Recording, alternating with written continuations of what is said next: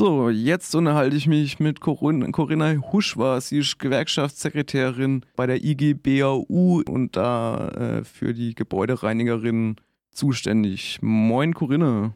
Ja, guten Morgen. Gebäudereinigerinnen sind wahrscheinlich auch von Kurzarbeit betroffen und ähm, ich könnte mir vorstellen, dass die letzten Wochen ähm, ja auch von viel Unklarheit ähm, begleitet waren, wie das jetzt da genau ablaufen wird. Kannst du mal vielleicht so einen kurzen Abriss geben, wie gerade die Situation im Gebäudereinigerinnenhandwerk ist?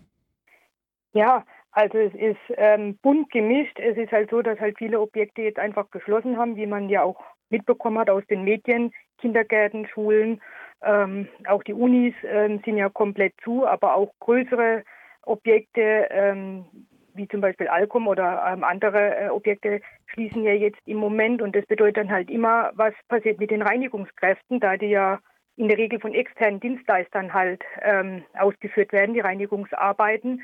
Und da herrscht halt ganz viel Unsicherheit. Also was bekomme ich an Geld? Bekomme ich überhaupt was an, an Geld? Ähm, muss ich jetzt zu Hause bleiben?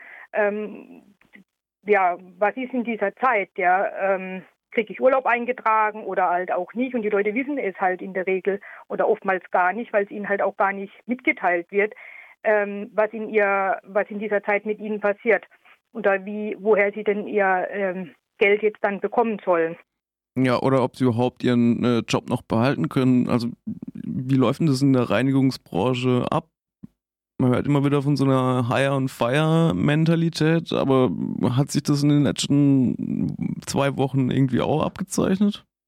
Ja, also es ist letztendlich so, also es gibt welche, die werden einfach nach Hause geschickt und das heißt, ähm, sie brauchen halt auch gar nicht mehr kommen, was, ähm, was sie dann empfinden wie, wie auch ähm, eine Kündigung ähm, was wahrscheinlich auch zum Teil auch so gemeint ist. Ähm, letztendlich, wenn sie dann äh, sich bei uns melden, machen wir natürlich äh, Angebote der Arbeitskraft, sodass halt sichergestellt ist, dass ähm, da nichts halt anbrennt. Aber ähm, ja, also äh, viele, also sie kriegen auch von ihren Objektleitern zum Teil gesagt, ja, äh, wir schicken dich jetzt im Urlaub, ob sie diesen Urlaub jetzt gerade nehmen wollen oder halt nicht, das spielt dann halt auch leider ähm, keine Rolle, sondern es wird dann so eingetragen. Das Einzige ist dann, dass man zumindest weiß, okay, da kommt halt äh, zumindest äh, ein Geld, ein, ein Entgelt äh, bei den Leuten halt an. Aber es gibt auch Firmen, da wird halt äh, gesagt, die kriegen unbezahlten Urlaub eingetragen, was ja dann bedeutet am Ende des Tages, die werden kein Geld überwiesen bekommen.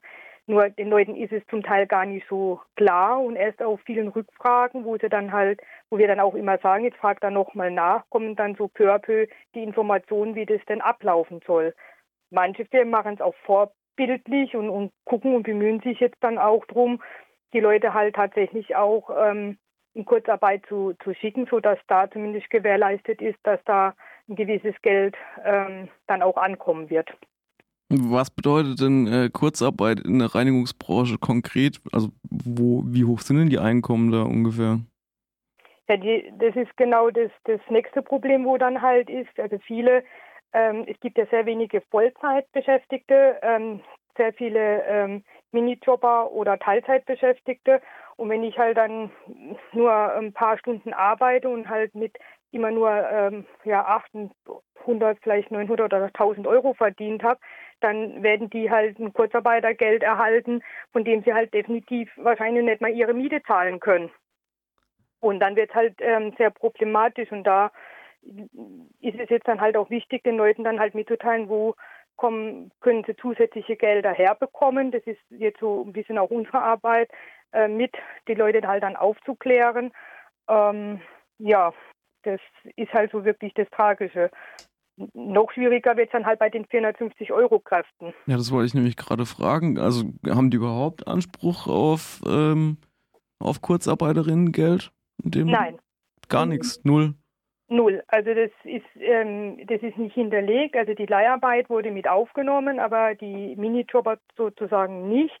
Das heißt, ähm, die müssen halt darauf hoffen, dass sie sozusagen in den Betrieben bleiben dürfen. Aber leider ist es ähm, nicht der Fall. Also viele werden jetzt einfach gekündigt oder sollen dann halt Verträge unterschreiben, wo sozusagen das Arbeitsverhältnis jetzt dann ausgesetzt wird. Ähm, was aber natürlich schwierig ist, weil wenn so ein Arbeitsverhältnis ausgesetzt wird, bekomme ich wiederum kein Geld.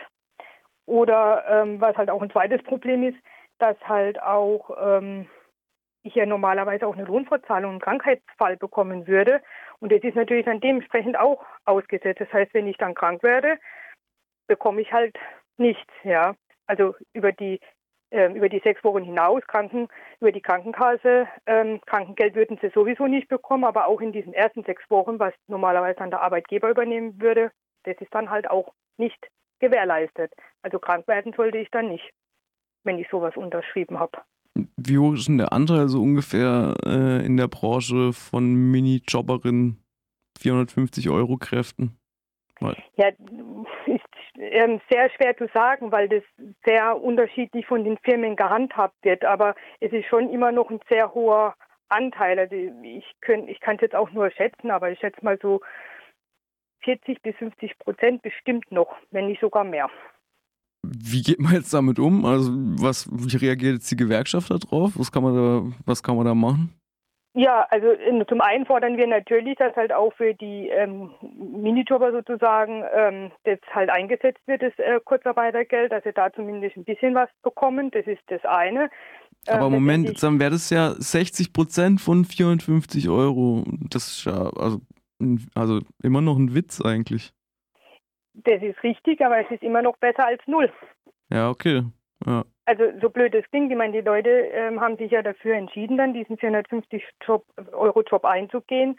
Ähm, oftmals gibt es zwar auch keine höheren bewerteten Stellen, aber ähm, viele machen das ja auch bewusst, weil die ja steuerfrei halt letztendlich sind und ähm, aber wenn ich halt von 450 Euro null habe, ist halt äh, gar nichts. Da kann ich halt auch gar nichts mit auffüllen. Ja, aber wenn ich zumindest die 60 Prozent habe, dann kann ich halt zumindest ähm, äh, Zahlungen wie Strom oder dann Teil der Miete oder sonstige Dinge dann halt zumindest versuchen noch äh, einigermaßen aufzufangen, weil oftmals sind ja Beschäftigte, wo sowas machen, äh, im Nebenjob, um sozusagen ähm, ihr Einkommen ein bisschen aufzuwerten. Leider haben wir aber halt auch viele, wo davon halt versuchen, mit, mit zwei oder dreien dieser Minijobs sozusagen äh, ihr Leben zu bestreiten. Und wenn ich dann das in der Summe habe, wird es dann halt auch wieder mehr. Also zwar wird der zweite und dritte dann anders steuerlich bewertet, aber die Leute nehmen es halt an, weil es auch oftmals gar nicht anders bewertete Stellen gibt. Ja, aber die Chance gibt es ja dann, also die Kurzarbeit wird dann nicht aus dem Nichts heraus angemeldet, sondern ähm, also ich kann mir vorstellen, dass das schlägt sich doch bestimmt auch nieder, dass jetzt viele ähm, Unternehmen so in, in Heimarbeit gehen, zum einen, und zum anderen, dass halt auch große ähm, Industriezweige wie jetzt zum Beispiel Daimler oder VW halt einfach die Produktion eingestellt haben. Also gibt es überhaupt so viel Arbeit jetzt in dem, in dem Bereich, dass man das irgendwie ausgleichen könnte, die, die Kurzarbeit? Also die, ähm, diese ähm, Leute, wo in ähm, ja, wo sozusagen das Kurzarbeitgeld ja dann erhalten sollen, sind ja dann Leute, wo definitiv dann halt zu Hause bleiben ähm, sollen, weil momentan keine Arbeit für sie da ist. Ja, aber sie können ja nicht, also sie können ja mit dem, mit dem Geld, was sie aus der Kurzarbeit ziehen, ihre, ihre, ihre Existenzgrundlage so nicht halten. Dann müssen sie das ja nochmal. Ja. ja.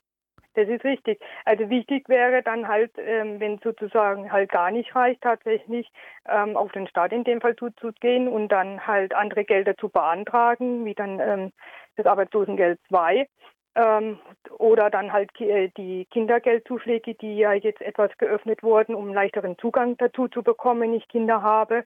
Ähm, weil auf der Fläche, was ähm, klar, es verlagert sich so ein Stück weit, weil jetzt zum Beispiel Supermärkte oder so jetzt einen höheren Bedarf haben, ähm, auch was Reinigung angeht, weil ja die Intervallen dann halt auch nochmal erhöht werden, um da eine gewisse ähm, Sicherheit zu haben vor Infektionen, also dass ich mir da halt nichts on top hole.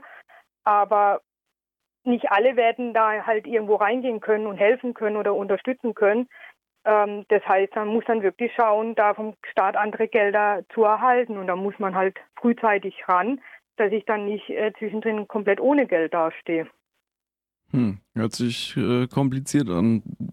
Was ähm, habt ihr denn in den nächsten Wochen noch vor? Oder wie ist schon so deine Prognose? Was, was ist jetzt wichtig zu tun?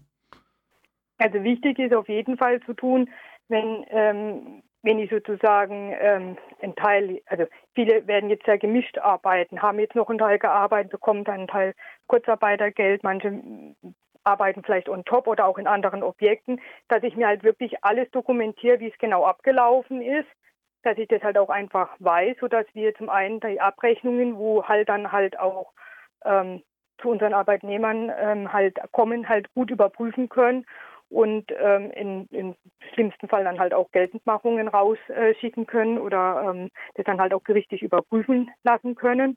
Ähm, also die Dokumentation ist das A und O. Und wenn ich halt betroffen bin, ähm, wo mir womöglich, dass ich was unterschreiben soll, wo ich halt unsicher bin, dass man sich halt einfach meldet.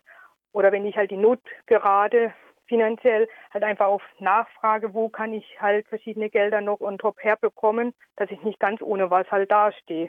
Vielen Dank für das kurze Interview. Corinna Husch war Gewerkschaftssekretärin. Vielen Dank. Danke auch.